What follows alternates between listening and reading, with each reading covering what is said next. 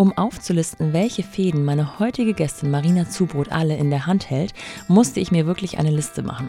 Zusammenfassend kann man sagen, sie ist nicht nur Fempreneurin mit E, sondern auch gemeinsam mit ihrem Mann Fampreneurin mit A und irgendwie auch Multipreneurin. Welche Unternehmen das alles umfasst, lösen wir in diesem Gespräch gemeinsam auf. Wir beginnen aber vor allem damit, warum sie einen solchen Antrieb in sich trägt. Antrieb, selbstständig und unabhängig von einem übergeordneten Arbeitgeber etwas auf die Beine zu stellen und Geld zu verdienen. Dabei hat sie ein Angestellten-Dasein ebenfalls durchlebt, bewusst dabei immer im Kopf gehabt, dass das große Ziel ist, selbst die Fäden zu halten und nicht einer der Fäden von jemand anderem zu sein. Wir sprechen also darüber, wo Marina herkommt, was sie geprägt hat und auch, wie das Zusammenarbeiten mit ihrem Mann ihre Vereinbarkeit ermöglicht. The Power of Two sozusagen. Dabei sind sie seit über einem Jahr zu dritt in ihrem Familienkonstrukt und bald sogar zu viert. Ich wollte von ihr wissen, ob sie beim zweiten Kind alles wieder genauso machen wird, was sie sich vorgestellt hat und wie es tatsächlich läuft, was ihr dabei hilft, ihre Vereinbarkeit zu leben und wie sie all diese Fäden vereint. Besonders spannend dabei fand ich, wie gut sie die Rahmenbedingungen selber kennt und sich schon frühzeitig damit auseinandersetzte, was sie braucht, um ihr Leben zu genießen neben all der Arbeit und dem Kinderwunsch. Und dass sie dies auch ganz klar ihrem Mann gegenüber formulierte. Und natürlich, ob sie Parallelen zwischen der Unternehmensgründung und der Familiengründung sieht, wenn beide dasselbe Team betrifft, nämlich sie selbst und ihren Ehemann. Viel Spaß mit dieser Folge von The Mumpany und Marina Zubrot.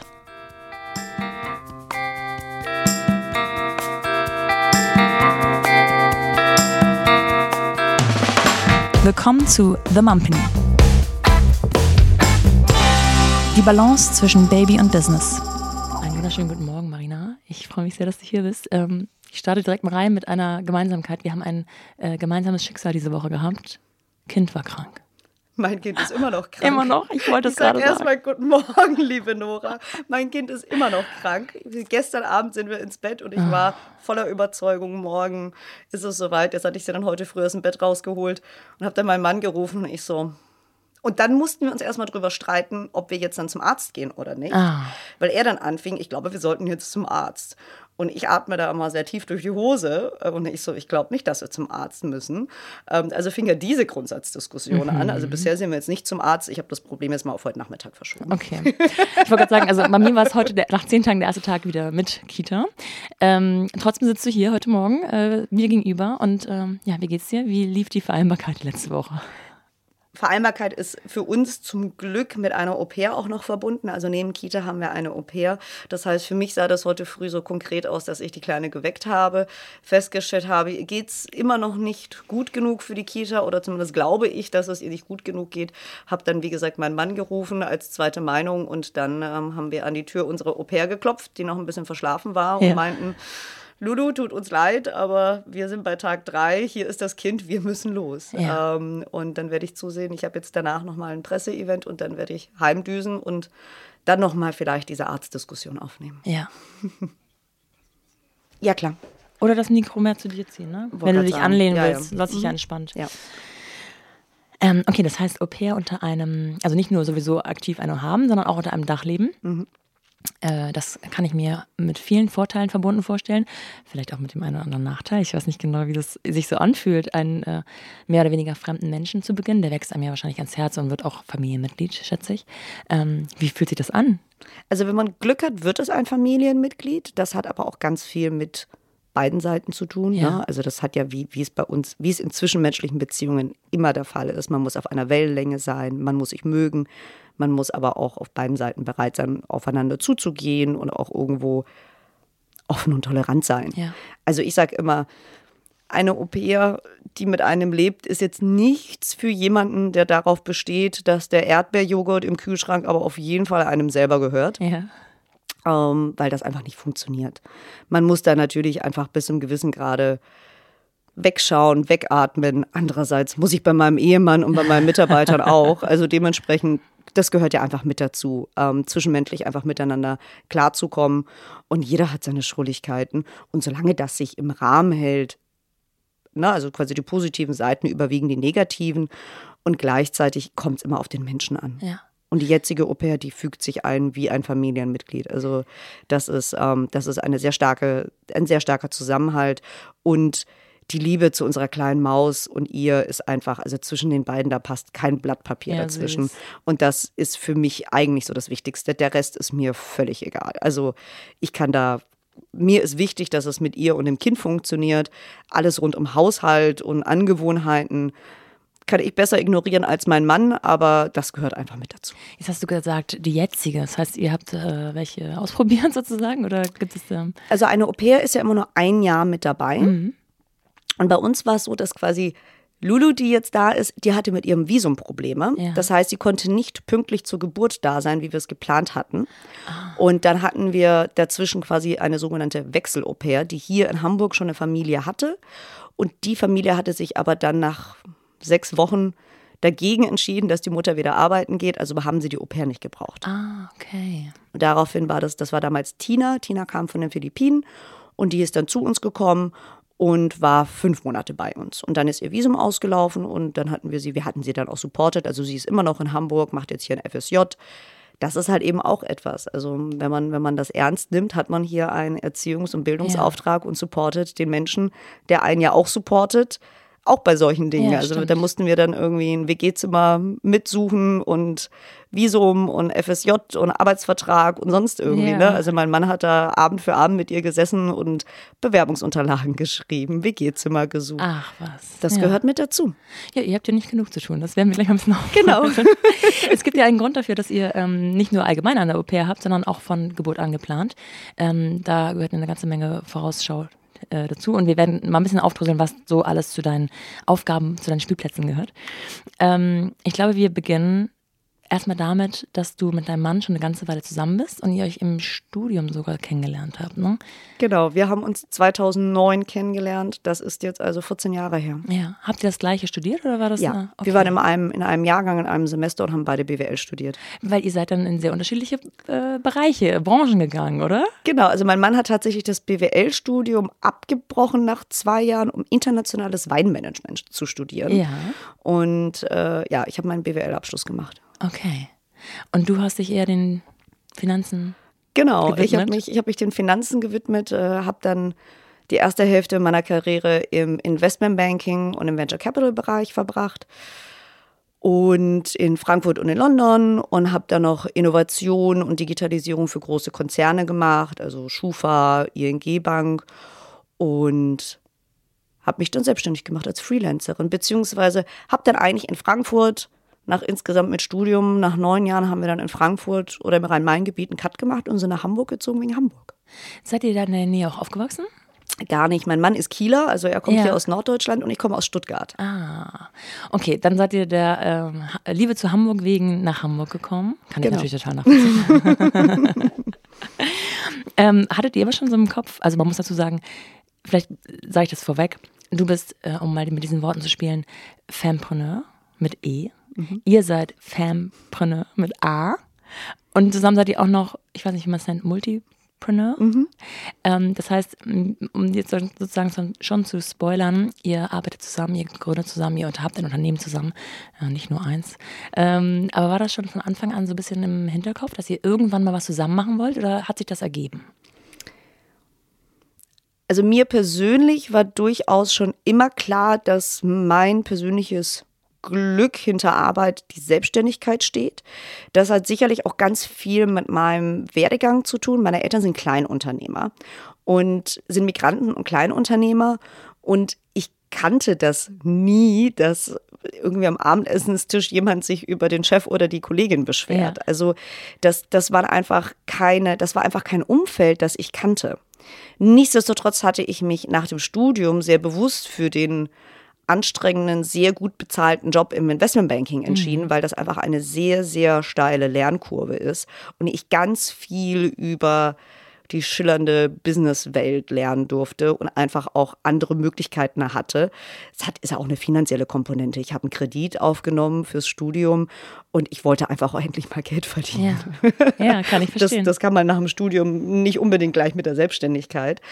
Und aber so dieses, für mich war das ultimative, selbstständig zu werden oder zu sein, ähm, als Job war für mich klar.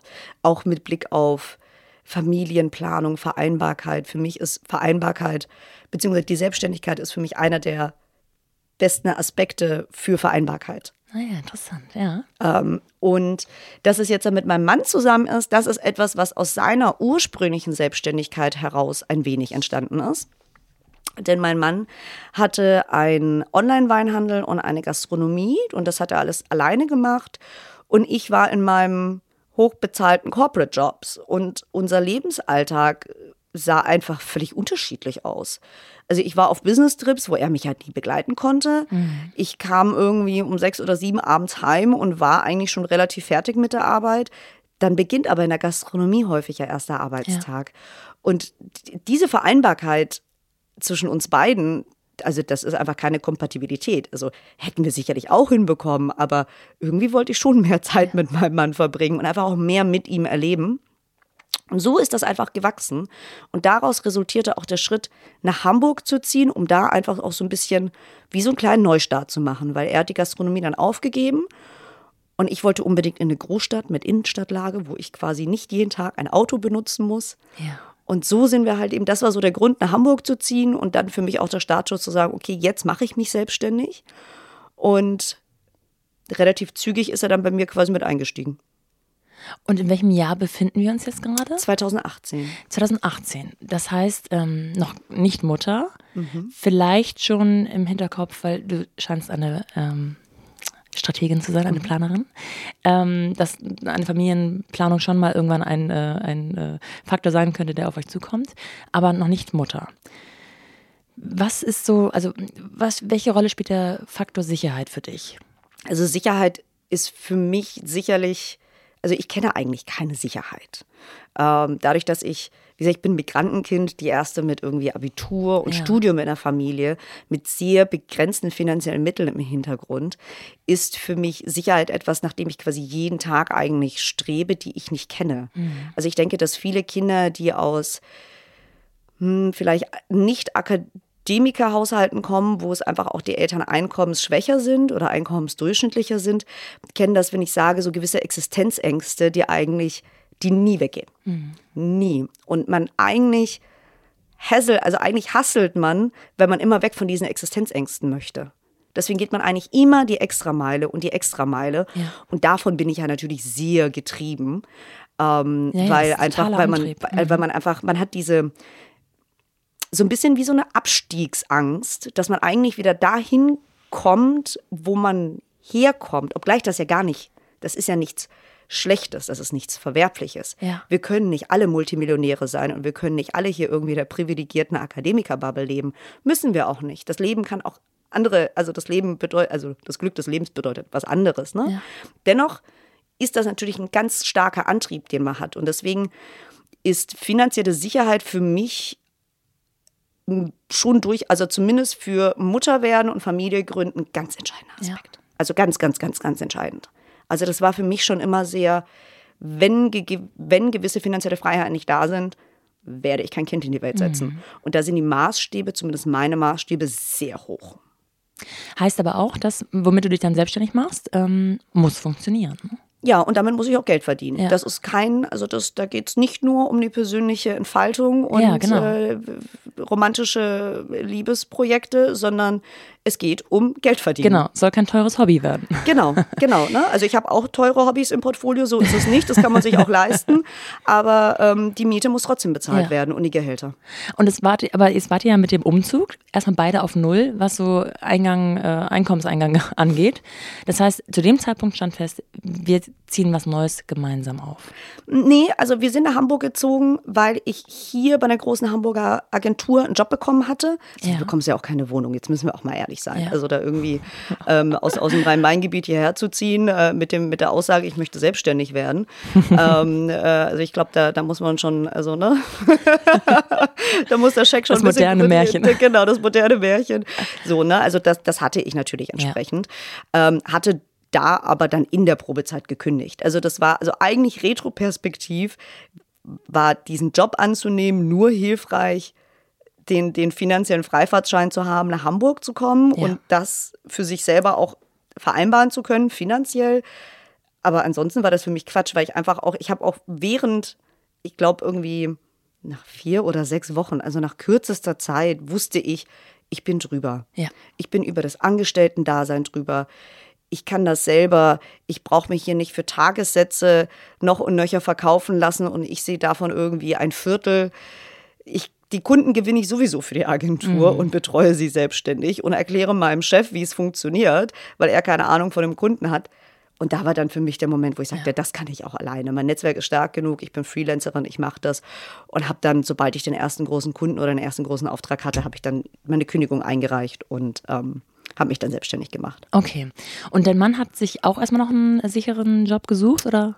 Genau, der hat sich auch noch einen sicheren Job gesucht und das hat aber auch nicht funktioniert ja, okay. für ihn, ähm, weil er nicht in dieses Angestellten, also aus der Selbstständigkeit zurück ins Angestelltenverhältnis. Ja, ja, das hat ihm einfach auch gar nicht getaugt und ist dann eigentlich dann auch relativ schnell dann als Freelancer durchgestartet. Wie seid ihr so ähm, von, vom Wesen her? Ist das dann an der Zeit des Umbruchs, die euch beunruhigt oder wisst ihr dann irgendwie, das ist auf Zeit, äh, hier be bewegt sich was? Wie geht ihr da miteinander um, so Mindset-mäßig? Das ist, denke ich, immer sehr unterschiedlich und gleichzeitig ist es wie ein Muskel, der jetzt so trainiert wurde über die Jahre hinweg, dass man, also selbstverständlich gab es sicherlich Selbstverständlich gibt es zu jedem Zeitpunkt im Leben Momente, wo man irgendwie verunsichert ist oder Ängste hat oder Sorgen hat. Die Dinge, die uns aber vor fünf Jahren umgetrieben haben, die sind nichtig im Vergleich zu dem, was mich heutzutage umtreibt. Man, also das ist ein bisschen wie auch mit Kindern. Man wächst ja. an den Herausforderungen. Ne? So ein bisschen so kleine Kinder, kleine Sorgen, große Kinder, große Sorgen. Dasselbe gilt für das Unternehmertum. Ja. Also wir, wir bewegen uns gedanklich in Themen und Sphären, das, das war vor fünf Jahren nicht das Thema, ne? So, ähm, und nichtsdestotrotz, also wir sind sehr gut darin, uns auszugleichen. Also wir sind sehr, sehr gut darin, wir schaukeln uns nicht gegenseitig hoch. Also wir, wir tatsächlich, wir spüren, wenn der andere gerade sehr frustriert ist, verunsichert ist, vielleicht auch Sorgen hat und dann versucht der andere das tatsächlich bewusst, unterbewusst zu kompensieren. Mhm indem man irgendwie Sorgen nimmt oder gut zuredet oder versucht einfach so ein bisschen Druck rauszunehmen der anderen Person gegenüber. Das ist halt unser Glück. Mhm. Weil es gibt ja auch Dynamiken, wo man sich gegenseitig hochschaukelt ja. und da sitzen dann beide voller Sorgen und Ängste irgendwie da. Und diese Momente, ich würde mal sagen, bei einem von zehn werden wir beide negativ. In ja. allen anderen neun Fällen schaffen wir das eigentlich dann ganz gut. Ähm, das, ne, also finde find ich auch. Und das gehört ja auch mit dazu. Es ist nicht immer alles rosarot. Ne? Ja. Und manchmal hat man auch einfach nach einem langen Tag, nach einer langen Woche, nach einem langen Monat einfach auch keine Energie, sich selber immer wieder das schön zu reden. Ja. Das heißt, man darf sich auch einfach mal erlauben, da zu sitzen und zu denken, boah, jetzt schmeiße ich aber alles hin. ja, das muss ja auch mal sein. Ne? also stimmt. so, weil es kostet ja auch Energie sich selber Mut zuzusprechen und dem Pendant noch Mut ja. zuzusprechen. Das kostet ja auch alles Energie. Und es gibt halt eben, wie gesagt, Fälle, dann langt es einfach mal nicht. Und dann muss man einfach mal da sitzen und sagen, boah, ich habe echt keinen Bock mehr. Und dann geht es aber nach ein, zwei, drei Tagen, geht das dann alles wieder irgendwie bergauf. Ja. Jetzt sprechen wir aber bei deiner Gründung und deinem Unternehmertum natürlich nicht von deinem Freelancer-Job, sondern du hast wirklich eine richtige Gründung hingelegt. Vielleicht erzählst du mal selber, wie die Idee entstanden ist und wie du das Ganze angegangen hast. Also ursprünglich war alles einfach eine kleine Mini-Wins-UG, mit der ich meine Freelancer-Rechnungen quasi gestellt habe und ich die Naivität besaß zu glauben, dass ich zwischen Freelance-Projekten nichts zu tun habe. Ja. Und 2018 war eine Zeit, wo im Naturkosmetikmarkt unendlich viel los war. Da war Naturkosmetik up and running. Es kamen so langsam so zarte Pflänzchen von so Indie-Beauty-Brands auf, von starken Gründerinnen. Und auf den Zug bin ich aus Überzeugung quasi, oder gar nicht auf den Zug bin ich nicht mit aufgesprungen. Mir war damals gar nicht klar, dass es einen Zug gibt, mhm. sondern ich hatte mich mit diesem Thema auseinandergesetzt und hatte dann ähm, durch meine kroatische Herkunft eine Produzentin in Kroatien kennengelernt, die für mich Produkte auf Bienenwachsbasis produziert hatte. Und daraus ist Matiza Cosmetics entstanden. Und das habe ich erstmal so irgendwie beides gemacht. Also ich habe dann quasi meinen mein Shopify-Store äh, bei einem Freelance-Projekt abends in, der, in, in Berlin in der Hotellobby bei, einem, bei der Flasche Rotwein irgendwie erstmalig alleine aufgesetzt und hatte einen bef befreundeten ähm, Agenturinhaber bekniet, dass er mir für kleines Budget doch bitte die Junior-Designerin gibt, um ein Logo und eine CI zu entwickeln. Also das, das war dann so, ich habe zum Glück naiv und unwissentlich bin ich irgendwie dieser Passion gefolgt, weil ich nach so vielen Jahren in der Finanzwelt so Lust mal hatte, mich mit den schönen Dingen des ja. Lebens zu beschäftigen. Ja. Weil ich halt schon ein Girlie bin. Und das hatte mir so, das, das war so mein, mein Herzensprojekt so ein bisschen. Und ich dachte immer, ich mache daraus so ein Amazon Dropshipping-Business. Ja. Dann hatte ich aber so viel Liebe in Logo und CI und Produktentwicklung gesteckt, dass es ein bisschen zu schade war, damit es Amazon Dropshipping wird und habe daraus dann irgendwie diese Marke gemacht. Und das flog dann aber auch relativ zügig. Und zwar so, dass wir dann irgendwie zu Hause die Bestellungen machten und die Produzentin nicht hinterherkam. Und dann fing dann mein Mann an rumzumosern, was ich denn da alles irgendwie machen würde, weil das, das, das könnte man doch alles irgendwie besser, schneller, einfacher machen. Ja. Und dann ist er irgendwie nach vier oder fünf Monaten, hat er dann quasi seinen Freelance-Auftrag äh, reduziert, um dann Logistik und Fulfillment für die Beauty-Marke zu machen und ja. hat dann aus der Frustration mit der Produzentin die Produktion dann einfach erstmal zu Hause in der eigenen Küche gestartet. und daraus ist halt diese, diese Brand geworden und aber auch gleichzeitig die Notwendigkeit, am Freelancing dran zu bleiben, weil wir halt bootstrap. Ja. Bis heute? Bis heute. Ja. Und ja, und aus dem Freelancing wiederum, weil mir das einfach echt taugt. Ähm, ich finde, eine eigene Marke haben oder eigene Marken zu haben, das ist eine ganz, ganz tolle Sache. Aber man ist da schon sehr intrinsisch motiviert, Feuer reinzubringen. Also man mhm. muss sich da, es hat, also wenn man, wenn man es Bootstrap macht, hat es den Vorteil, man kann einfach auch selber entscheiden, auf welcher Intensität man an welchen Themen arbeitet. Das ist halt ein Vorteil. Der Nachteil ist, man muss selber ständig dranbleiben. Und ich bin super gut darin, Ideen zu haben, die an den Start zu bringen, das große Ganze zu sehen, zu orchestrieren, die Dinge wirklich umzusetzen, an den Start zu bringen, aber da dran zu bleiben beim Instagram-Redaktionsplan und bei der Eventplanung, das ist halt so null meine Stärke. Ja. Und weil ich dann einfach irgendwie das Interesse daran verliere. Das ist für mich dann, es ist jetzt erledigt, kann bitte jetzt einer operativ die Verantwortung dafür übernehmen, dran zu bleiben. Ja. Ich bin mit meinen Gedanken schon wieder beim nächsten Thema.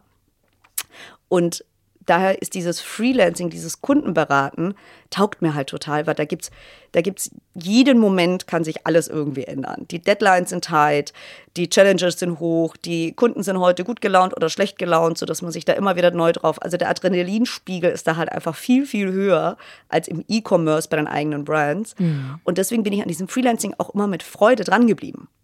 Und daraus hat sich dann halt eben eine Digitalagentur entwickelt. Und dann saßen wir halt auf einmal mit beiden Geschäftsfeldern da. ja, das ist immer wieder äh, das Spannende, wie sich wirklich das eine aus dem anderen ergibt, wenn man den Flow auch los äh, oder zu, zu, ja, lostritt sozusagen. Also wenn man sich auch erstmal in Bewegung begibt, ne? Und wenn man dem eine Chance gibt. Ähm, und dann trotzdem auch planbar rangeht, aber ähm, ja, irgendwie so die Weichen stellt, dass alles möglich ist. Das finde ich immer sehr, sehr spannend. Das heißt, diese Agentur ist immer noch aktiv oder mittlerweile? Genau, wir sitzen mittlerweile ähm, am Jungfernstieg in mhm. einer großen Fläche, wo wir die sechs Firmen eigentlich alle sehr gut vereinen können. Ähm, wir haben dort, ähm, arbeiten die Mitarbeiter aus der Digitalagentur im, im ersten OG. Im Erdgeschoss gibt es ein kleines Ladengeschäft, wo alle Marken, die wir selber besitzen und aber auch Partnermarken, die wir vertreiben, da auch gekauft werden können. Die E-Commerce-Mitarbeiter arbeiten auch regelmäßig am Jungfernstieg. Ähm, es gibt noch Produktion und Fulfillment für die Beauty-Marke in Harvestehude. Ähm, haben wir auch noch einen eigenen Standort. Und ähm, in Essen habe ich jetzt seit ein paar Wochen, Monaten noch eine PR-Agentur. Die habe ich quasi, die habe ich einfach aufgekauft. Die habe ich als MA-Deal 100% gekauft, ja. weil ich weil ich einfach in den letzten Jahren sehr stark gelernt habe, dass man mit externen Dienstleistern und Freelancern nur so lange gut wachsen kann, aber häufig einfach Fokus oder Knowledge und Know-how einfach verloren geht. Und dann ja. kommt man immer wieder an den Punkt, wo man sagt, okay, jetzt brauche ich doch wieder jemanden in-house. Ist günstiger, ist langfristiger, man hat irgendwie mehr davon. Und so kam ich an dieses Thema Medienarbeit und PR, weil einfach heutzutage richtige Love-Brands und Kampagnen ganz, ganz viel mit Presse- und Medienarbeit zu tun haben. Und da habe ich mich dann letztes Jahr, ich hatte letztes Jahr einen Versuch gewagt, das selber aufzubauen. Hat nicht so gut funktioniert, weil ich einerseits nicht die richtigen Leute gefunden hatte und andererseits die Kunden in der Digitalagentur, die bei uns eigentlich nur Social Media, Influencer Marketing, Content Creation einkaufen, die wollten nicht so ganz glauben, dass wir vorne in der Kampagnenkonzeption und in der Medienarbeit auch gut mhm. sind.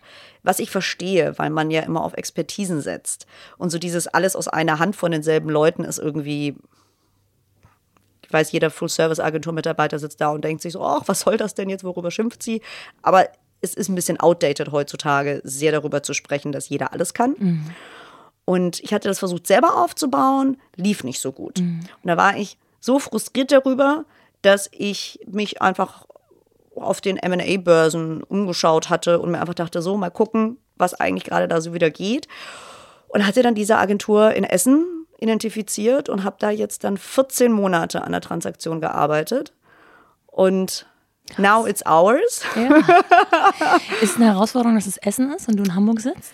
Äh, ja, also einerseits ja, andererseits nein. Ähm, für mich eigentlich nein, weil für mich Remote Working fast das Menschliche ersetzt. Ja. Also wirklich die, die strategische Arbeit, ähm, Meetings, Besprechungen, das kann man remote auch echt richtig gut machen. Ja, mittlerweile ist das ähm, kein Problem. Ne? Also so, das, das, deswegen für mich eigentlich nein. Ich bin da aber auch sehr, also ich kann halt einfach auch 14 Stunden in Videocalls und Meetings sitzen und, und brauche das für mich nicht. Ja. Ähm, das sehen aber natürlich andere Menschen und Mitarbeiter tendenziell eher anders. Das gehört einfach mit dazu, Gesicht zu zeigen und Präsenz zu zeigen. Das heißt, ich fahre in der Regel montags nach Essen und mein Mann fährt in der Regel donnerstags nach Essen. Und dann morgens hin, abends zurück? Morgens wow. hin, abends zurück. So genau. Vier Stunden sind das bestimmt. Ja, dreieinhalb? Tür vier? zu Tür, Tür zu Tür, vier Stunden, mhm. wenn, wenn die Deutsche Bahn richtig fährt. Mhm. Das ist morgens halb fünf Wake-up-Call und mhm. dann sind wir gegen fünf, sechs abends hoffentlich wieder zu Hause, eher sechs sodass äh, man zumindest die, die, unsere Tochter noch irgendwie ins Bett bringen kann und da irgendwie noch fünf Minuten spielen kann. Ja.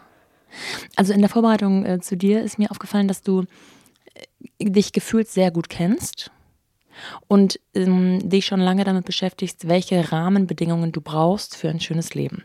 Das sagt sich jetzt so leicht, aber ich glaube, bei dir ist es nochmal, ein anderes Level als bei anderen. Also natürlich beschäftigen wir uns damit, was wir brauchen, damit wir uns wohlfühlen, aber ähm, gerade auch so hinsichtlich Business und Baby, ähm, weißt du, glaube ich, sehr genau, weißt du, glaube ich, sehr genau, was, wie dein Alltag, dein Tag aufgebaut sein sollte, damit du alles vereinen kannst und dich dabei wohlfühlst. Ähm, kannst du uns ein bisschen mitnehmen in diese Gedanken, was du für dich sozusagen als Prioritäten gesetzt hast, ähm, wo du sagst, ja, da, so 5.30 Uhr Wake-up-Call Montag, mag ich vielleicht nicht so gerne, muss aber jetzt gefressen werden, ähm, der Drops. Äh, was sind so deine Vorbereitungen gewesen gedanklich?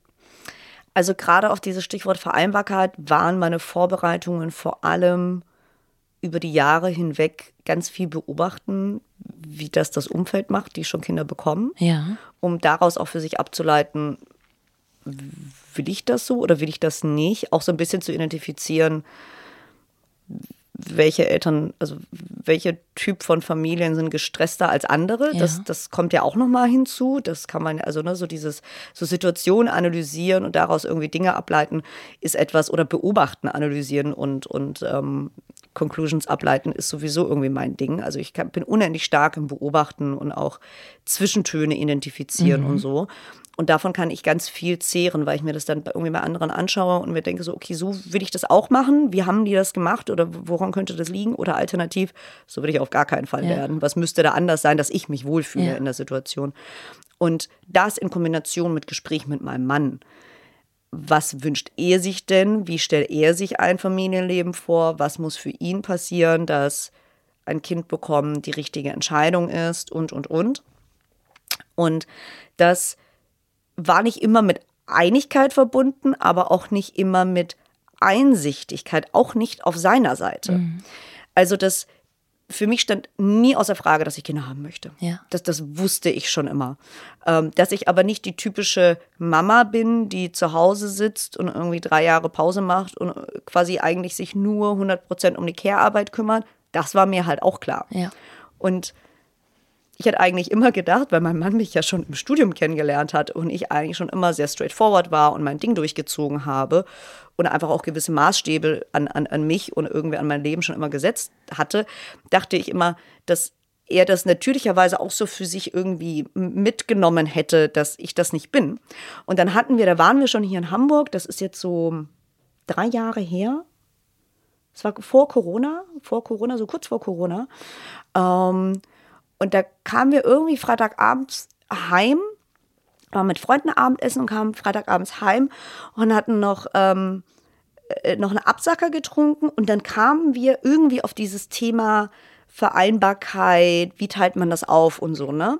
Weil mein Mann schon eher ready war, ein Kind zu bekommen als ich. Also so, so ihm hätte es eigentlich nicht schnell genug gehen ja. können, während ich halt die ganze Zeit da saß und ich so, die Bedingungen sind für mich noch nicht geschaffen, also nein. Ja. Und dann kamen wir wieder drauf zu sprechen, wo er dann meinte, ach, was, was, was tun wir denn jetzt hier rum irgendwie, was zögern wir denn? Ähm, jetzt habt doch mal nicht so viel Angst und so. Und es ist mir ein bisschen auf den Keks gegangen, weil er das, es hatte sich so romantisch von ihm dargestellt. Es ist ja auch romantisch, es ist ja auch eine ganz tolle Sache, aber man darf jetzt auch die Rationalität nicht außen vor lassen. Und es ist mir ein bisschen auf den Keks gegangen und da war ich dann so, ich so, okay, lass das aber mal durchspielen. Ja. Was passiert denn jetzt? Ich werde morgen schwanger. Jetzt haben wir dann irgendwie neun bis zehn Monate Zeit. Bleiben wir in dieser Wohnung sitzen? Wie arbeiten wir? Wie verdienen wir Geld? Was passiert? Und da guckt er mich mit großen Augen an. Ja, also, ja, also die Wohnung, dazu muss man sagen, wir haben da schon sehr groß gewohnt, in der Hafen City auf vier Zimmern, 120 Quadratmeter. Also da hätte man easy ein Kind großziehen können erstmal. Ne? Ähm, ja, also Wohnung ja und naja, wie, wie arbeiten wir? Du bekommst dann das Kind und dann bleibst du ja, also ich meine, du bist ja dann eh erstmal zu Hause ah. mit dem. Kind. Mhm. Und ich saß da und war so völligst verblüfft, dass mein Mann, mit dem ich zu dem Zeitpunkt bereits vier Jahre verheiratet bin und irgendwie seit acht Jahren zusammenlebe und der mich noch aus dem Studium kennt, so selbstverständlich annahm, dass ich ja. zu Hause bleibe. Und ich saß da und ich so, okay, und das ist der Moment, ja. wieso ich zögere, weil das wird nicht passieren. Und er war dann so, wie das wird nicht passieren. Wer kümmert sich denn dann ums Kind? und ich saß da und ich so, dich gibt es ja auch noch. Ja, aber wer verdient denn dann das Geld? und das war für beide nochmal so ein Eye-Opener und ein sehr konkretes, wie sieht das ja. aus? Also wie sieht der Alltag aus? Wie wird es aufgeteilt? Wie wird Geld verdient? Wer übernimmt welche Rolle? Und dabei ist mein Mann schon ein Feminist. Er kennt das von zu Hause nicht anders, dass beide Elternteile arbeiten. Seine Mutter hat mit der zweiten Schwangerschaft ähm, ihren Doktor gemacht und mhm. so. Also das ist jetzt nicht so, als ob er irgendwie in einer sehr konservativen, traditionellen Bubble aufgewachsen ist. Und eigentlich kennt er mich auch. Und dennoch hatte mhm. er das so im Kopf, wie alle anderen das machen. Und das war so der, und ab dahin, und da saß er dann da und meinte, okay, got it, verstanden hatte noch mal ganz kurz angezweifelt, ob ich das auch wirklich so durchziehen würde, weil das ist das, was ja die Gesellschaft ja auch macht. So wart mal ab, bis das ja, Kind dann da ist. Dann mhm. möchtest du das ja gar nicht. Dann hast du keine Ambition. Dann möchtest du rund um die Uhr beim Kind bleiben. Das hat noch mal ganz kurz angezweifelt, wo ich meinte, really? Du kennst mich und ich kenne und du weißt, ich kenne mich selber sehr gut. Ja. Also und selbst wenn ich falsch liege, umso besser. Dann ist es, ne, so dann ist es weniger anstrengend ja, für dich. Also daher, aber geh mal davon aus, dass ich nicht lüge da war er dann so, okay, wenn dem so ist, dann haben wir jetzt auch nochmal Hausaufgaben zu machen, die kommen ja. dann ein, zwei Jahre. Und dann dachte ich mir, okay, also das war wirklich so ganz ein, wir wissen auch beide noch, es war so Freitag nachts, eine Uhr bei einem Glas Rotwein, wir wissen beide noch, wie wir da saßen. Und es ist bei ihm so richtig so der Groschen gefallen, ja. was ich eigentlich meine mit diesen Bedingungen schaffen. Und dann hat es von da aus, hat es nochmal tatsächlich eigentlich sogar fast drei Jahre nochmal gedauert. Zwei Jahre, gut, Levi ist 22, ähm, letztes Jahr geboren worden. Ja, also das hat nochmal tatsächlich ein, zwei Jahre nochmal gedauert, weil er dann sich mit mir darauf gedanklich vorbereitet hatte, ganz viel einfach mal überlegt hatte, wie macht man das denn? Was bedeutet denn Vereinbarkeit? Was bedeuten denn Betreuungsmodelle? Was bedeutet denn Kind krank und ich möchte arbeiten. Was, was, welche Möglichkeiten gibt es denn, das, das zu verteilen und, und, und? Ähm, welche Möglichkeiten gibt es denn, genug Geld zu verdienen, sodass irgendwie man auch potenziell einer von beiden mit dem Kind zu Hause bleiben muss? Man weiß ja nie, wie es dem Kind geht und ja. welche Bedürfnisse das Kind hat. Und all diese Dinge. Und das war für ihn echt eye-opening, sodass er dann auch so ein bisschen die Bremse, Bremse gedrückt hatte und meinte, okay, now I get it. Dann müssen wir mal, machen wir jetzt mal. Machen wir ne? erstmal die Schachzüge. Ja, ja, genau. Ne? Und dazu gehört jetzt ganz praktisch, also wahrscheinlich ein weiterer Umzug, klang jetzt so. ja, ähm, damit ich zu Hause arbeiten kann. Ja. Die Mitarbeiter sind ähm, in den letzten zwölf Monaten einmal die Woche reingekommen, sodass wir einmal Teamtag hatten, sodass ich die Mitarbeiter gesehen habe und dass ich trotzdem eigentlich bei der Kleinen war. So dass, ne, also Von wie vielen Mitarbeitern sprechen wir? in total sind es 18. Wow. In total sind es 18. Also jetzt mit Essen natürlich dazu. Also aus Essen kommen vier dazu. Das heißt, hier sind wir so 12 bis 14. Aber über Logistik, Fulfillment, Ja. äh, Social Media und so weiter. Ne? Aber, wenn so ein Teil reinkommt, heißt, wir sprechen nicht von einem kleinen Büro, äh, was Ja, eigentlich sprechen- ein Hauswirtschaftsraum ist, sondern Nee, wir nee, sprechen nee, schon genau. von einem wirklichen Space, wo man Genau, also so ein Menschen Raum, der kann. größer ist als der hier, Ja. auch mit einem großen Tisch. Und äh, genau. Okay.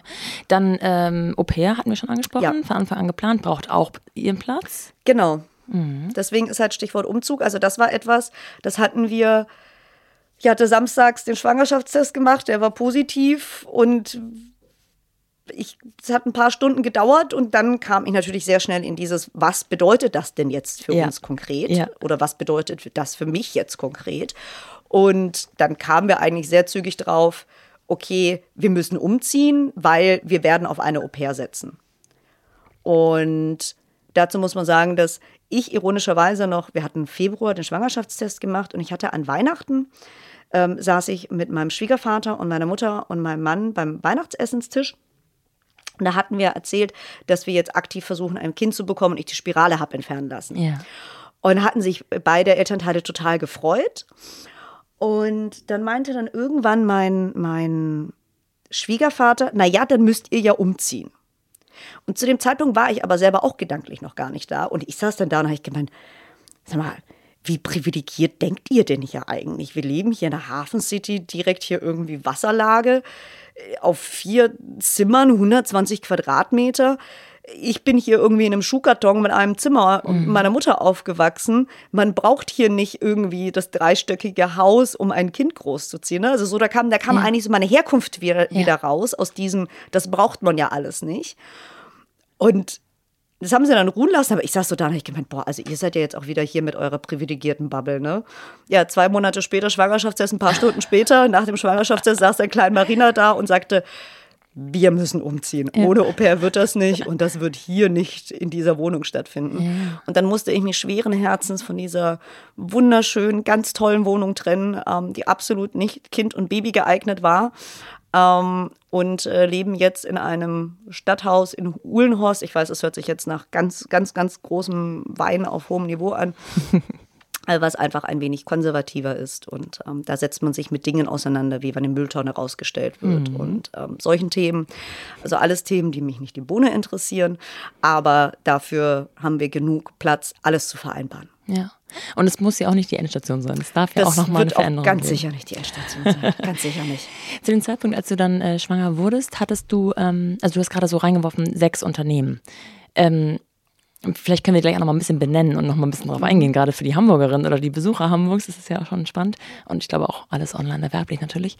Ähm, wie viele Fäden hattest du zum Zeitpunkt der Schwangerschaft oder auch der Geburt in der Hand tatsächlich? Waren das schon sechs? Nee, waren es nicht. Zu dem Zeitpunkt waren es, also die Holdingfirma, die ja das hält, da hatte ich bereits Startup-Investments drin. Dann die Digitalagentur und die E-Commerce-Firma.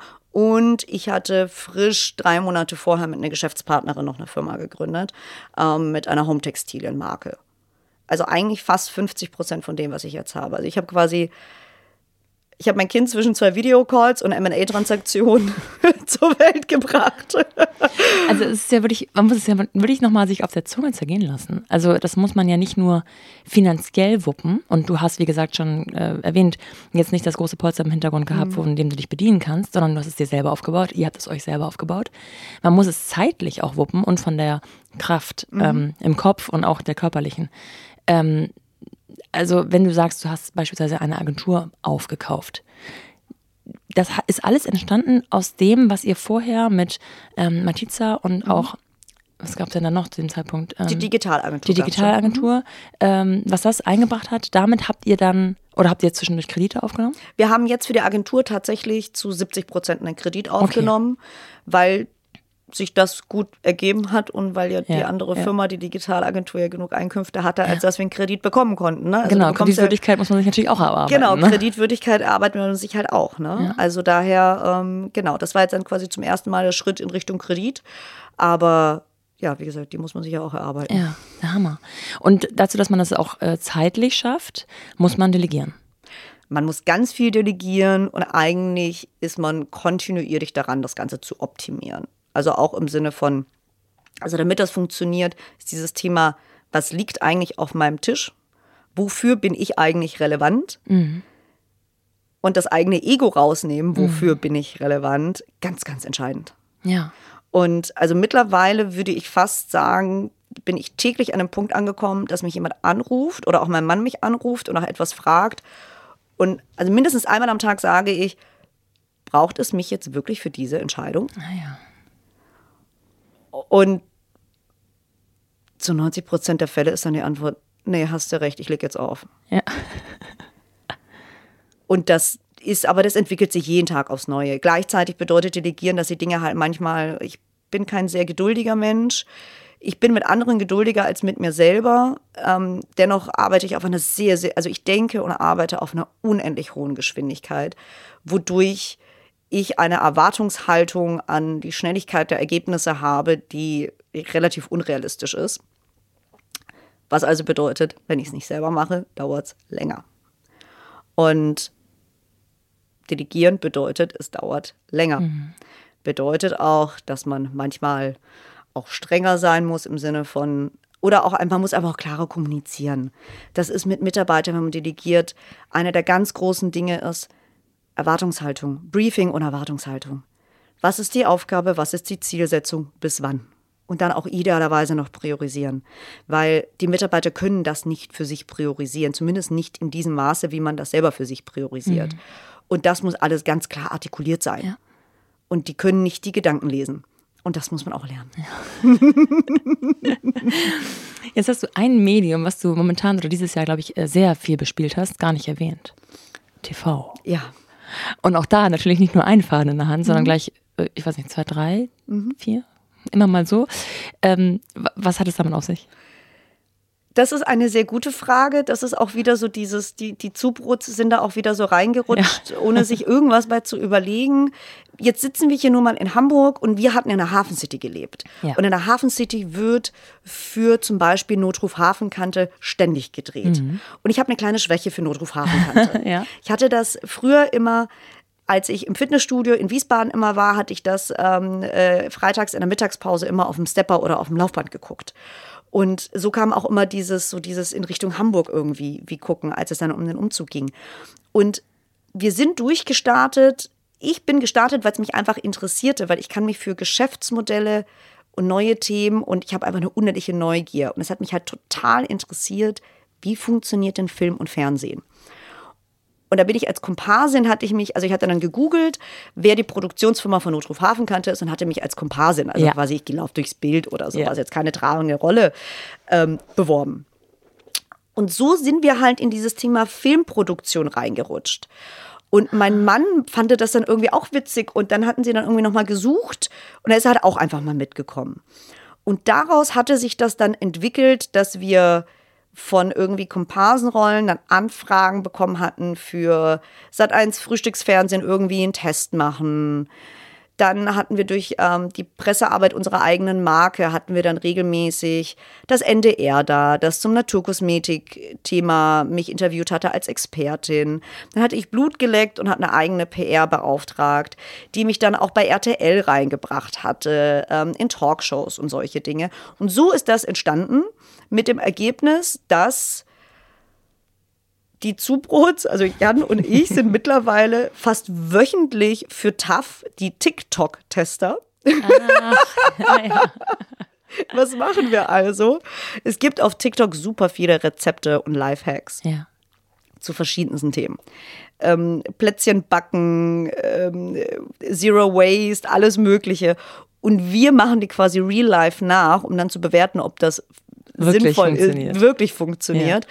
Und das ist wiederum auch so entstanden, dass die Produktionsfirma, die dahinter steckt, die hatten wir einfach über die letzten Jahre halt einfach so gut kennengelernt und die, die wissen halt so, die Zubrot sind halt flexibel, die haben die Räumlichkeiten und die können das vor der Kamera und ursprünglich war es so, jedes Mal, wenn bei denen die Hütte brannte und irgendwer abgesagt hatte, riefen sie bei uns an. Und das Verhältnis ist mittlerweile so gut, dass die auch schon anriefen und meinten, wir brauchen euren Garten, können wir morgen vorbeikommen. Ach, sie drehen bei euch persönlich. Also Privat. wenn sie Locations brauchen mhm. zum Beispiel. Ne? Also die rufen dann an und sagen, wir brauchen einen Garten, können wir mhm. bei euch vorbeikommen? Und wir sagen, ja klar, komm vorbei. Die Au-pair ist da, die macht euch die Tür auf. Ihr wisst ja, wo alles ist. Ja. Ähm, wir sehen uns nicht. Also ja. auf dem Niveau ist man da schon sehr familiär, vertrauensvoll ja. miteinander.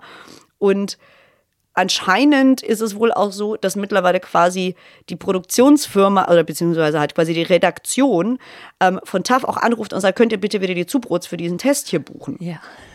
und, ähm, und da sind wir jetzt wöchentlich. Wir sind jetzt, letzte Woche waren sie da, nächste Woche haben wir wieder einen. Ähm, Genau. Und Muss man ja auch alles zeitig noch unterbekommen. Ne? Ja, also der Tag hat aber auch nie genug Stunden. Ja, es ist so. Aber es äh, klingt ja danach, als ob jeder Faden, den du in der Hand hältst, auch wirklich äh, dir total Spaß macht. Trotzdem äh, gibt es Momente, wo du dich ermüdet, ähm, erschöpft fühlst oder äh, überfordert oder kennst du sowas gar nicht? Selbstverständlich kenne ich sowas. Ich bin ja auch nur ein Mensch hm. und ich kämpfe auch mit Unsicherheiten ähm, und ich kämpfe auch mit, mit Gegenwehr. Etwas, was mich sehr ermüdet und das ist etwas, was ich ganz strategisch aktuell versuche besser zu positionieren. Mich ermüdet Führungskraft sein, operative ja. Führungskraft sein. Es macht mir keinen Spaß. Mhm.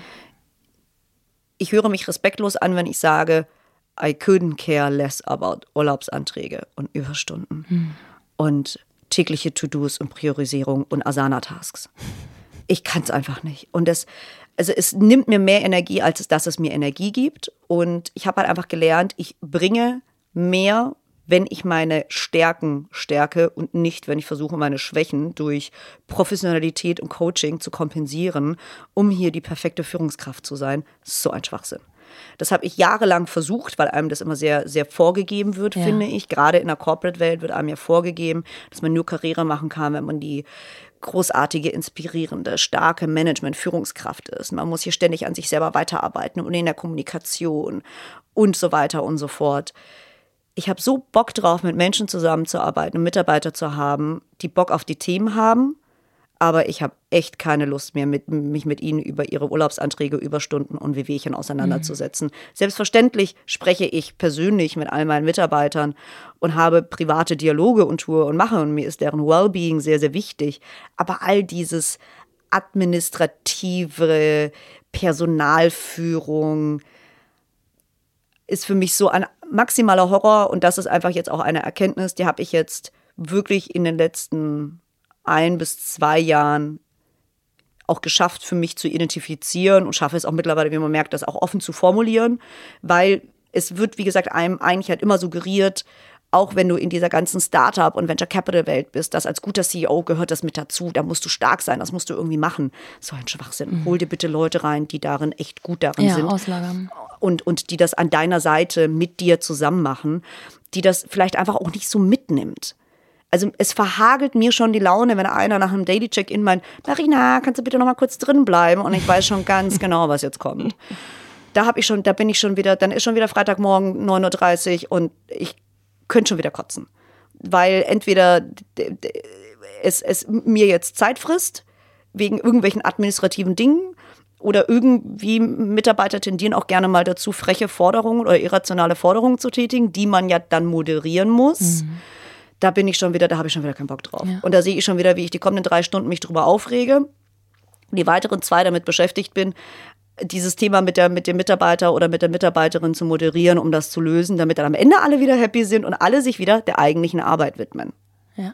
So, und das ist so dieses, also das, das, das zermürbt mich sehr und aktuell also ich bin jetzt einfach durch, durch den Zukauf der Essener PR-Agentur natürlich gerade halt extrem in diesen Themen drin. Mhm. Weil ich muss ja irgendwie alle kennenlernen. Ich muss jetzt leider auch Kündigungen aussprechen und so weiter und so fort.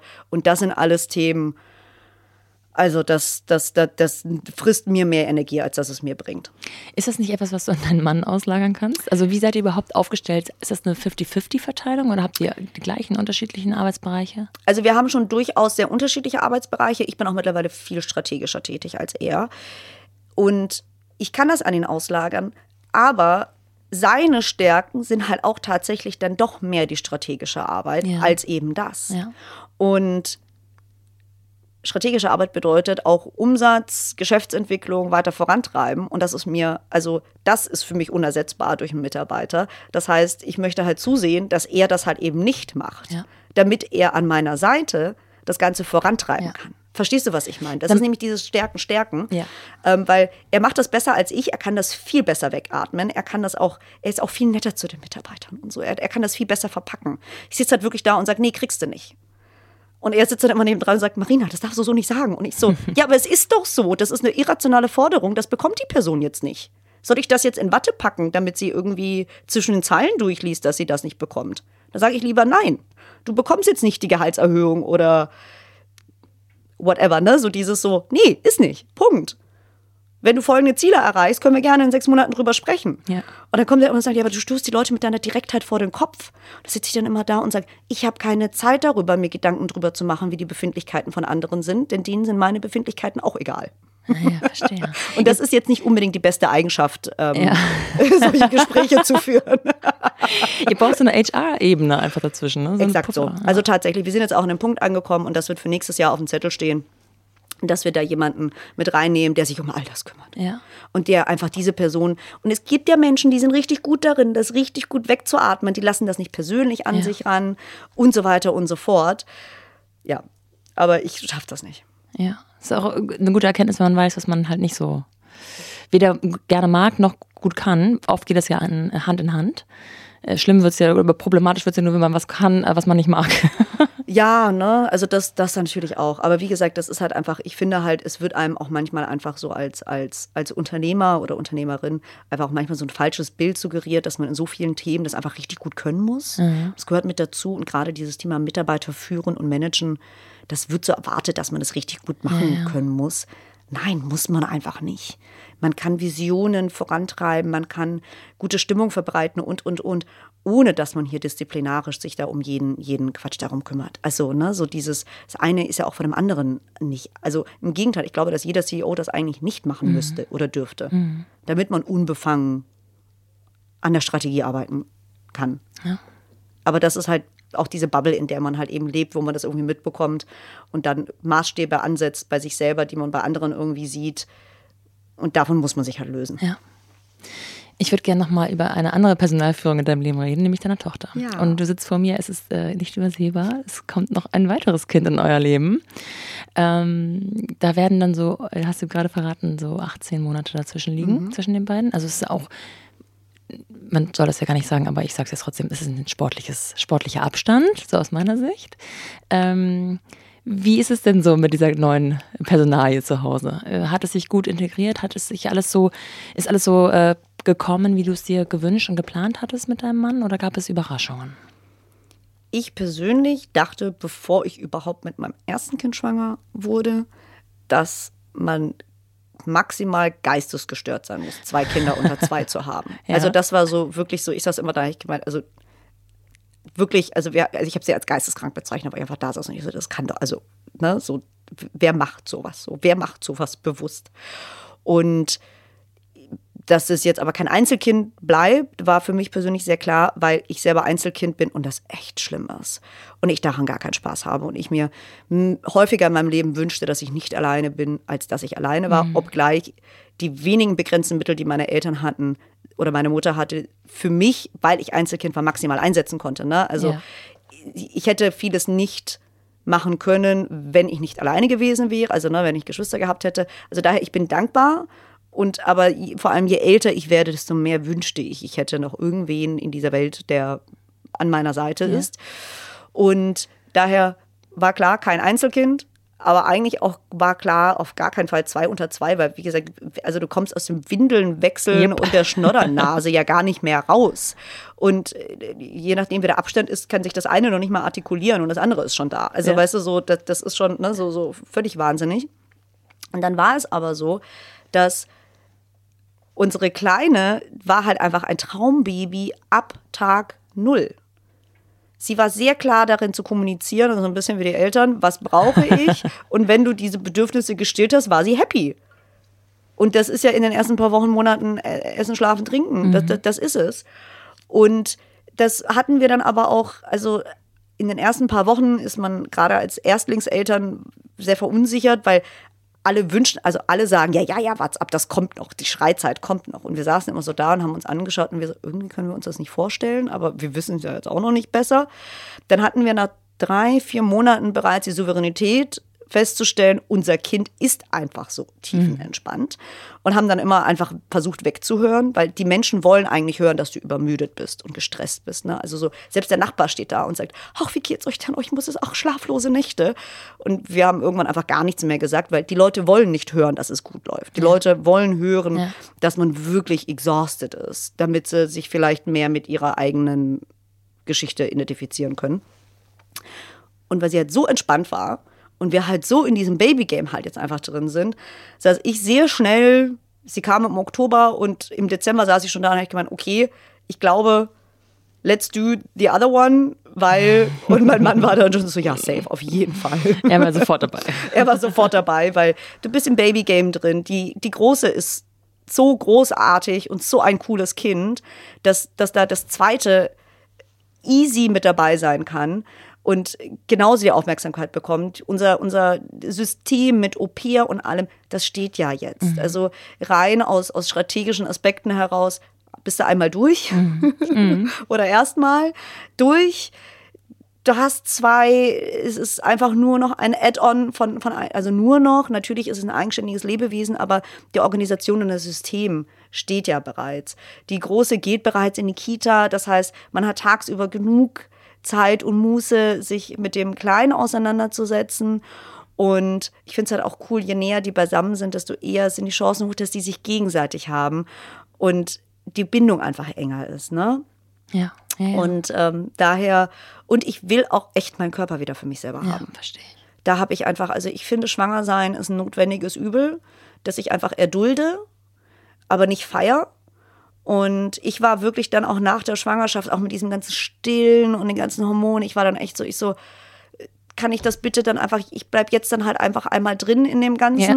Ja. und dann bin ich dann aber auch wirklich erstmal durch. Also dann bin ich auch echt wieder happy, meinen Körper Körper sein zu lassen und selber meine Kontrolle drüber zu haben. Und nicht erst in drei, vier Jahren wieder darüber nachzudenken, weil ich treibe halt sehr gerne viel Sport und so weiter und so fort. Und ich will das alles wieder aufbauen. Mhm. Und ich erachte es als sinnbefreit, das so wieder aufzubauen und aber immer wieder so diese biologische Uhr im Hinterkopf zu haben mit, ach, wann ist es denn jetzt passenderweise so weit, wieder mit dem zweiten zu starten und dann ist irgendwie alle Fitness und alle Gesundheit, die man sich aufgebaut hat, ist halt einfach dahin, weil im Schwangerdasein alles weich wird und man da eh irgendwie nicht mehr so kann, ne? So und deswegen war ich dann so bitte in einem Aufwasch. Dann bin ich halt eben in zwei Jahren größtenteils eigentlich nur schwanger. Aber ähm, und ich habe einfach die erste Schwangerschaft so gut vertragen. Ja. Ne? Also so, die Geburt war super, die Kleine ist gesund, ich war gesund, alles war halt so großartig, dass es für mich keinen Anlass gab zu zögern und hatte dann Glück, dass ich dann irgendwie im fünften Zyklus oder so dann schwanger wurde. Und wie geht's dir? Wie fühlst du dich?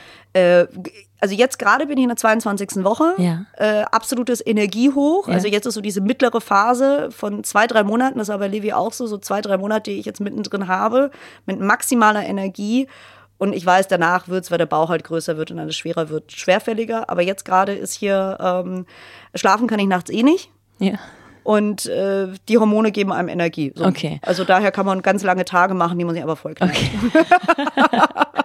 Und jetzt natürlich die große Frage, würdest du oder machst du es alles organisatorisch so wie beim ersten Kind? In Theorie ja, in Praxis wünsche ich mir für mich selber, aber da hatte ich bessere Vorsätze noch vor ein paar Wochen, Monaten, habe ich den Eindruck an mich.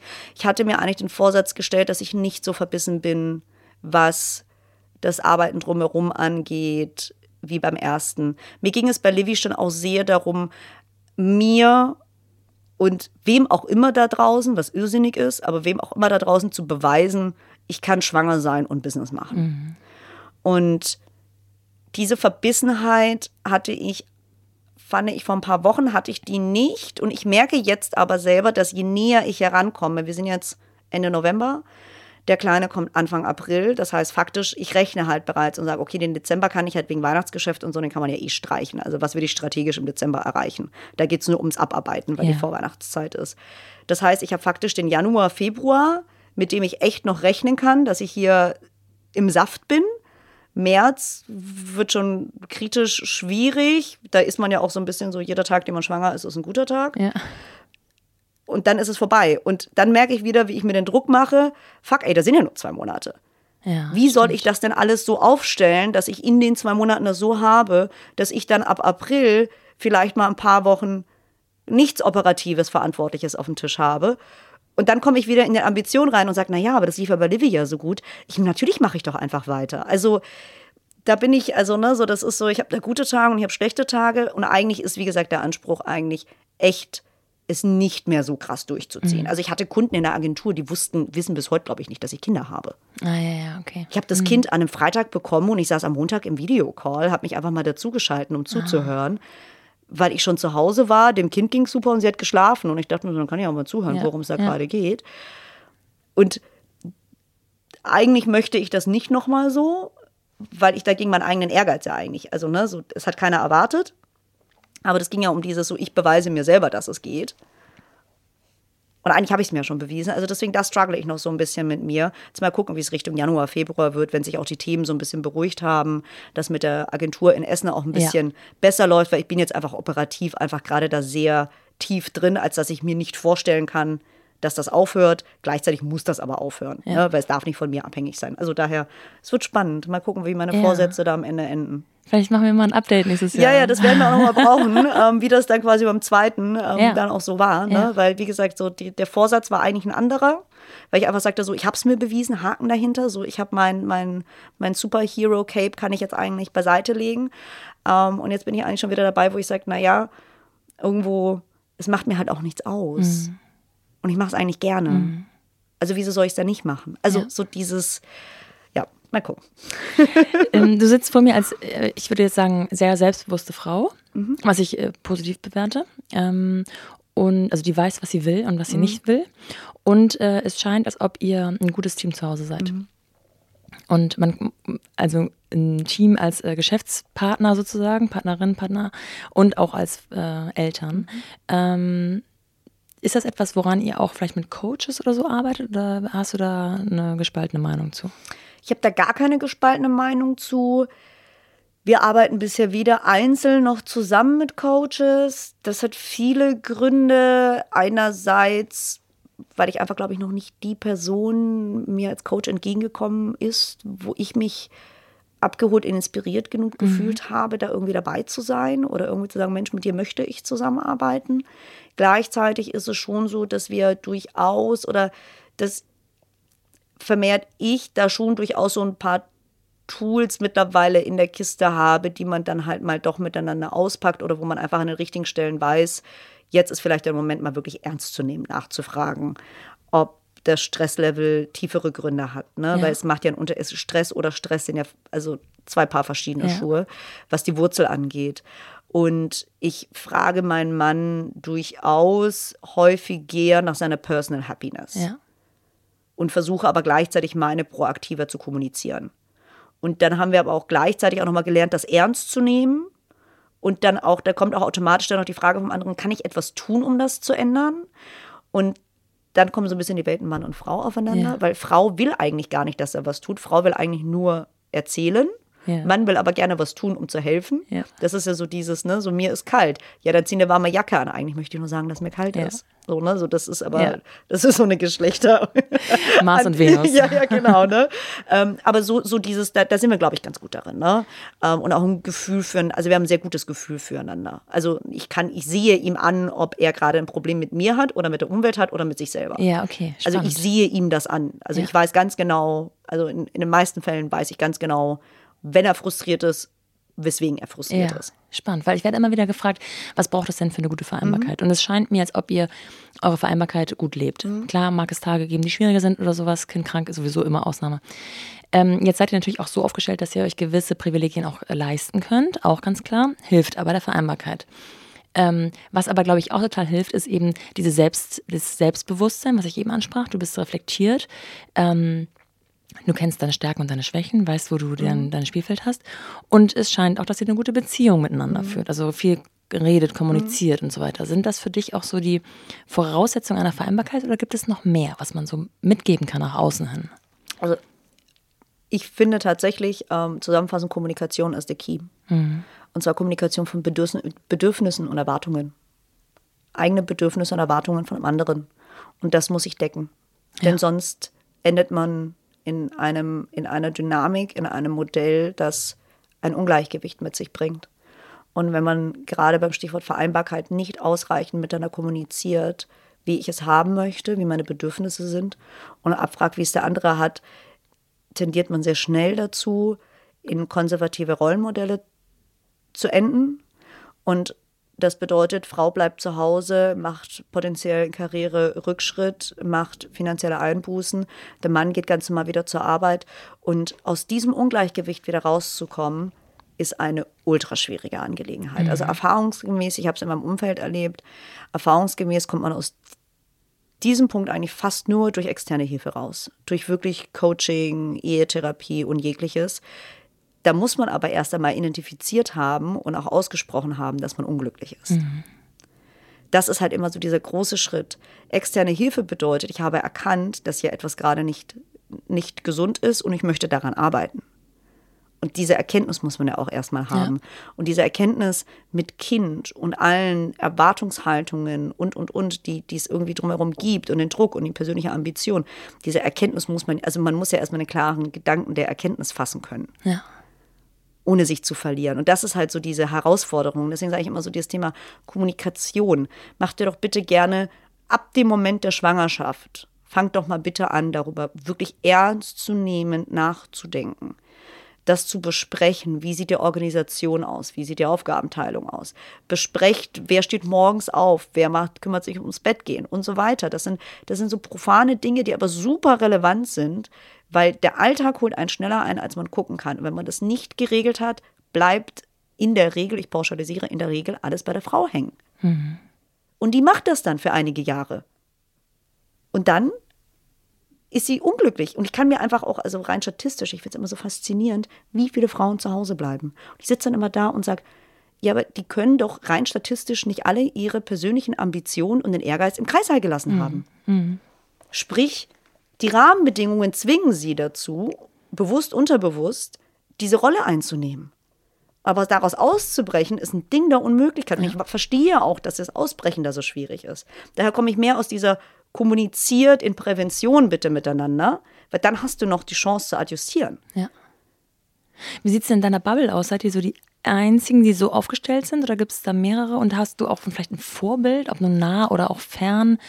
ähm, eine Frau, die du, der du folgst oder der, die du kennst oder von der du was gehört hast, die es irgendwie gut macht? Also prinzipiell sind wir in unserer Bubble fast eigentlich noch die einzigen mit Kiddies. Ja. Also wir haben jetzt keine, also sind jetzt keine, wir haben keine besten Freunde, die auch Kinder haben. Ja. Dementsprechend äh, hoffe ich so ein bisschen, dass, dass, dass wir vielleicht nochmal andere anregen, dass man auch andere Modelle machen kann.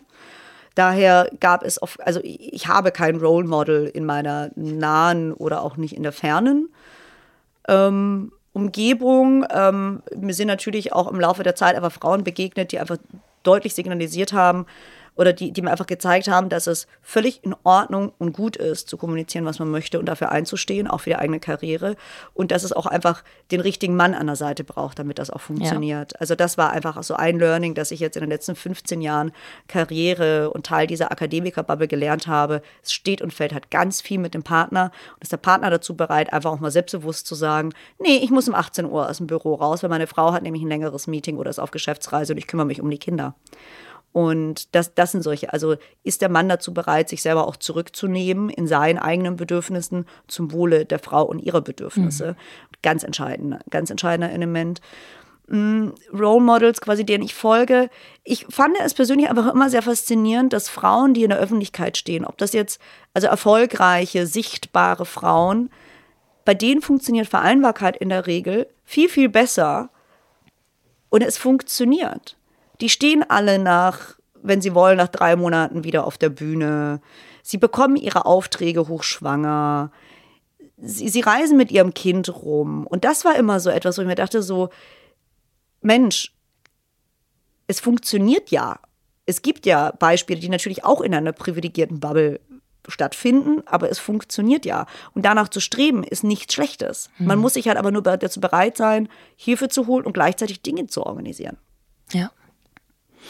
Wenn du so andere Frauen anguckst, äh, spürst du auch einen Druck von außen oder Konkurrenzgedanken? Entweder so auf dich oder du ausgehend auf die anderen Frauen. Kennst du sowas? Oder ist das eher so eine Gemeinschaft? Also für mich ist das alles immer gemeinschaftlich. Mhm. Also ich habe keinerlei, also ich bin kein Mensch, der von Neid, Konkurrenzdenken oder wie auch immer geprägt ist, gar nicht.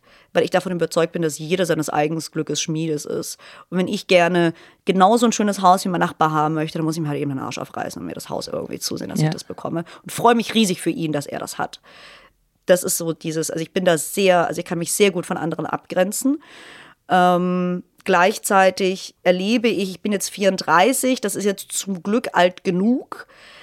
Vor ein paar Jahren, als sie noch in den 20ern waren, war das noch anstrengender mit Blick auf, sie ist jung, sie ist blond, sie ist zu laut, sie ist zu leise, wie auch immer.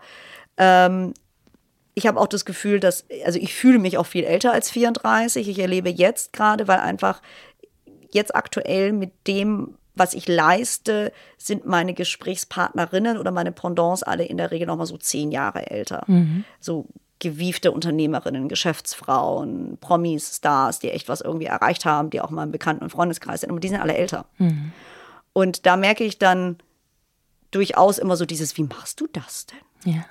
Und auch Frauen Ü50 tendieren dann aber auch immer dazu, so dieses, ja, warte mal ab, das kommt noch oder wie auch immer, ne? So dieses, den Ehrgeiz hatte ich auch mal, den habe ich dann auch wieder losgelassen. Also es gibt Ach, schon, echt? also Frauen tendieren schon gerne dazu, einem etwas auszureden, weil sie vielleicht selber an ihre eigenen Grenzen gekommen sind. Also ich finde, es gibt viele Frauen da draußen, die nicht supportive sind. Ja. Dafür gibt es aber umso mehr Frauen, die supportive sind. Ja. Und die muss man sich dann halt einfach suchen. Ja, und alles andere, das Negative, ich blende das komplett aus. Und ganz ehrlich, ich habe weder die Zeit noch die Energie zu lästern oder mir Gedanken über irgendwen anderes zu machen. Ja. Wenn ich mit jemandem nicht klarkomme, gehe ich die Person aus dem Weg. Punkt. Wenn die Person mir blöd kommt, breche ich den Kontakt ab oder beende die Geschäftsbeziehung, wie auch immer. Ähm, Punkt. Da bin ich also sehr, sehr straight, ähm, weil ich meine Energie nicht so einsetzen möchte. Das ist eine ganz schöne Überleitung zu einem deiner letzten Streiche, Streichs, Streiche, äh, dem äh, Priority Shop. Ist das richtig ausgesprochen? Genau. Äh, der ähm, ja, ähm, situiert ist in Hamburg, aber natürlich auch online verfügbar ist, den habe ich eben schon mal angesprochen. Vielleicht kannst du da ein bisschen zusammenfassen, was so der Gedanke dahinter war, weil ich finde, das passt jetzt gerade thematisch sehr gut in diese, den letzten Abschnitt jetzt. Also Priority ist ein, ein, ein, ein Ort, ein Online-Shop, ein Laden, in dem oder ein, ein, ein Gedanke, in dem Produkte und Marken von Frauen für Frauen ihre Daseinsberechtigung haben und einfach dafür auch gedacht sind. Frauengeführte Marken, Indie-Brands, keine großen Konzerne. Und als kleine Marke hat man es so schwierig, Sichtbarkeit zu erlangen heutzutage. Und das wollte ich einfach ändern. Und wir haben bei Priority, also Priority ist eigentlich nur die Maske nach vorne hin. Im Hintergrund, alle Marken, die wir gelistet haben, nehmen wir mit auf die großen Marktplätze. Die sind bei Doc Morris mitgelistet, die sind bei Douglas mitgelistet und so weiter und so fort. Also wir sind halt der Zwischenhändler und verdienen Geld mit der Marge dazwischen. Aber dank uns kommen sie da überhaupt erst rein, weil, wir, weil wir halt einfach die Partner schon haben. Und das ist einerseits natürlich ein strategisches Kalkül meinerseits gewesen, weil ich habe mit der Beauty-Marke angefangen und dann kommt man, das weiß jeder E-Commerce-Unternehmer, der mit einer Single-Brand startet, irgendwann kommst du ja an den Punkt, dass du sagst, okay, wie viele verschiedene Produkte muss ich mir jetzt einfallen lassen, um die Leute bei Stange zu halten? Oder eröffne ich neue Kategorien, um den Warenkorb einfach diverser zu machen für Cross-Selling und Upselling. Und so kam ich dann dazu, damals zu testen, wie es mit Schmuck zusätzlich läuft und hatte dann, weil Schmuck funktionierte dann ganz gut, weil Beauty und Schmuck liegt ganz nah beisammen, Ja. von der Zielgruppe her und vom Kaufverhalten her. Und nach dem Schmuck, nachdem das ganz gut angelaufen ist, hatte ich dann, weil ich in meinem Bekanntenkreis super viele andere Unternehmerinnen habe mit kleinen Marken, habe ich davon einfach mal ein paar, einfach mal in den Matiza Online-Shop damals mit aufgenommen, unter der Kategorie Brands We Love, um zu testen, kommt die Kundin, die im Matiza-Shop ist, wegen Matiza oder weil sie mir als Marke vertraut. Es war letzteres der Fall. Und dann kamen wir nach irgendwie anderthalb Jahren Testen an den Punkt zu sagen, okay, wir brauchen aber einen eigenen Ort für all das, weil die Marke Matica sonst ein Gemischtwarenladen wird. Mhm. Und eigentlich ist es eine Naturkosmetikmarke. Und dann hatten wir das gesplittet, daraus wurde Prity. Und Prity hat jetzt zum Beispiel letzte Woche Freitag ein super cooles Event gehabt mit äh, super vielen richtig geilen, inhabergeführten Marken, wo es genau darum geht, sich zusammenzutun und gemeinsam einfach die Sichtbarkeit zu schaffen, ohne einen Cent Geld in die Hand zu nehmen. Ja. Weil die Konzerne haben so, die haben unendlich hohe Werbebudgets. Die können sich die tollsten, tollsten Influencer und Media Reach einkaufen, damit sie ihre neuen Produkte und Marken rausbringen. Und wir kleineren Marken haben dieses Privileg nicht. Und deswegen setze ich halt so sehr drauf, dass man das gemeinsam macht. Ja. Und so einfach Sichtbarkeit und neue Kunden erlangen. Absolut. Und da schließt sich auch der ganze Kreis von all diesen Fäden, die du in der Hand hast. Genau. Weil die unterschiedlichen, so unterschiedlich die Branchen auf den ersten Blick ähm, äh, zu sein scheinen, es zahlt alles auf einen Punkt sozusagen ein. Es passt alles zusammen. Ne? Genau, also mein, mein, mein Agenturteam hat die Content Creation genau. für das genau, Event gemacht. Ja. Ähm, das E-Commerce-Team hatte die anderen Marken angeschrieben. Ähm, das äh, PR-Team hat die Influencer eingeladen. Ja. Also das, das ist halt dieses, ich habe es halt in-house und die arbeiten dann halt eben zusammen über die Firmen, äh, vielen Firmen hinweg. Und ähm, daraus ergeben sich jetzt dann einfach auch andere Themen. Also es wird jetzt dann Press Days geben für Indie-Food-Brands, es wird Press Days geben für erklärungsbedürftige Beauty-Produkte.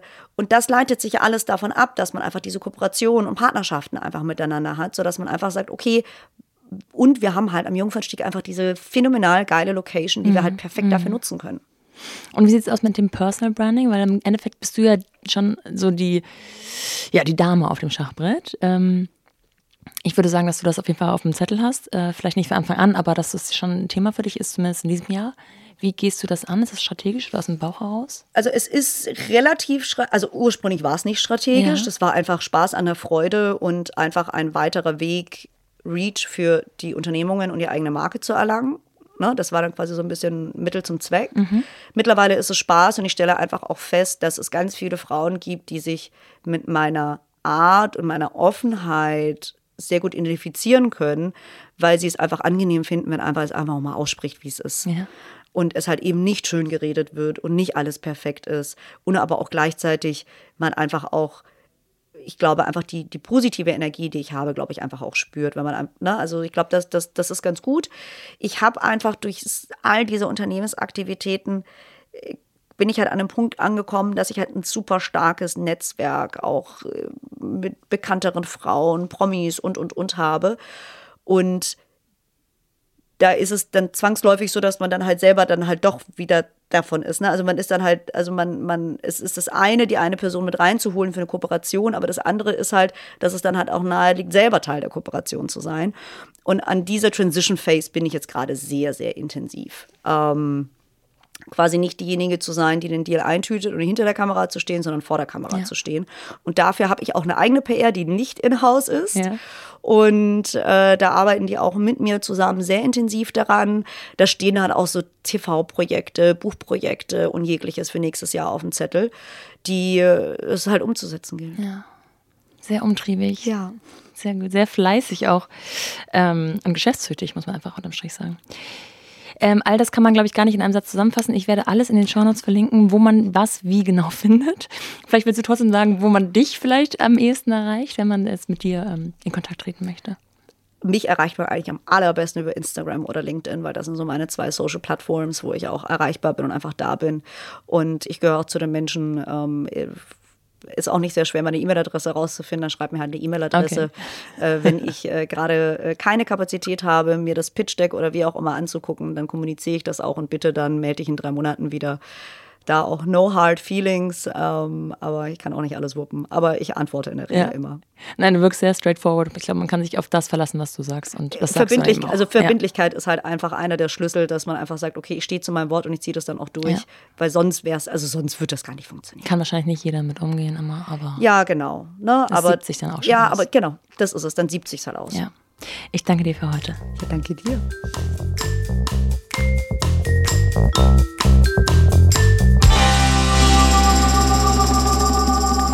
Wenn ihr euch nochmal vor Augen führen wollt, welche Fäden Marina alle in der Hand hält, dann werft doch mal einen Blick in die Shownotes. Da habe ich alles noch einmal aufgelistet. Ich hoffe, dass Marinas selbstbewusste, zielstrebige, strategische und geschäftstüchtige Art euch inspiriert hat.